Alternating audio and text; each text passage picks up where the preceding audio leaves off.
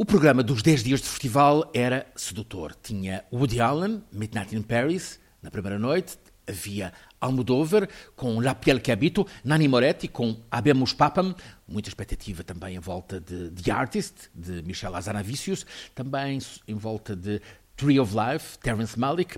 Havia polémica em volta de Melancolia, porque o realizador Lars von Trier tinha usado ver virtudes no nazismo. Enfim, o cartaz do Festival de Cannes 2011 era atraente. Quando subitamente, ao cair da noite do primeiro dos dois sábados de festival, os olhares se deslocaram do escurinho das salas de cinema para se precipitarem sobre os ecrãs de televisão ou dos computadores, onde era mostrado o impensável. Dominique Strauss-Kahn, o homem que, como patrão do Fundo Monetário Internacional, comandava o destino de tantos países, também messias do centro-esquerda em França, aparecia algemado, rosto abatido, escoltado por guardas, a ser conduzido sob detenção num obscuro caminho de uma esquadra de polícia em Nova York. E não era cinema, não era ficção, era ele mesmo, o napoleónico Dominique Strauss-Kahn, detido, acusado de ataque sexual a uma empregada da limpeza de quartos no Sofitel de Nova York.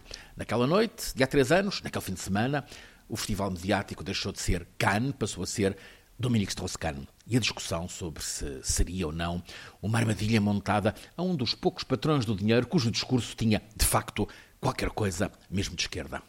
Enfim, passaram desde então três anos, três anos de intrigas, que também mostraram como Strauss-Kahn tem dificuldade em resistir a qualquer cintura feminina que lhe apareça pela frente. Muita história foi desfiada, ele caiu, mas até já se vai levantando, e agora Exatamente três anos depois, o Festival de Cinema de Cannes volta a ser assaltado pelo Festival Dominique Strauss-Kahn, festival paralelo, desta vez na forma de um filme, Welcome to New York, realizado por um cineasta que suscita admiração, como é Abel Ferrara. O filme passou à margem do festival. A primeira projeção até foi em local, uma praia, local guardado em segredo até pouco antes da apresentação. Logo a seguir, o filme ficou disponível para todos em streaming pela internet. Welcome to New York. A coisa, o filme avança muito rápida logo nos primeiros minutos do filme.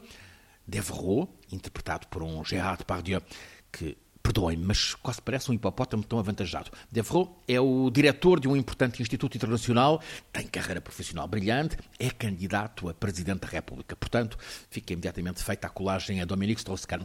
Logo nos primeiros instantes, ele recebe o chefe da segurança, pergunta-lhe se quer alguma coisa, não está a pensar em propriamente em servir-lhe um café, mas sim, meninas, Devereux debocha-se numa orgia pela noite fora com três mulheres. Fornicação sem fim, a bolinha vermelha não chega, é porno absoluto. Na manhã seguinte aparece a empregada da limpeza para cuidar o quarto, mas Devereux continua com a sua pulsão insaciável e é o que se sabe. Sexe a parte policial e judiciária. Aparece Anne Sinclair, aliás, Simone, interpretada pela, pela veterana sempre elegante Jacqueline Bisset ela paga para que o marido saia em liberdade, como aconteceu, mas vai cobrar-lhe. O porno então passa a comédia de costumes sobre o crepúsculo de um gigante, libidinoso, depravado. O filme mostra o drama do declínio de um poderoso transformado em um monstro. Mostra-nos, põe-nos voyeur. Não vai além disso. Acaba com Dominique Strauss-Kahn, aliás, Devereux, a caminhar à noite, eh, coberto por um kimono, Anne Sinclair, aliás Simone, a mulher que exige o divórcio, acusá-lo de se portar como uma criança. Welcome to New York poderia ser um título Sexo, Mentiras e Dominique Strauss-Kahn. O filme desilude a expectativa que o envolvia, como já antes também tinham sido opinião consensual dos críticos, tinham sido relativamente frustrantes. Três outros casos de cinebiografia neste Festival de Cannes 2014. Dois dos três casos. Primeiro, na primeira noite, Grace, retrato controverso da Princesa de Mônaco, por Olivier Dahan.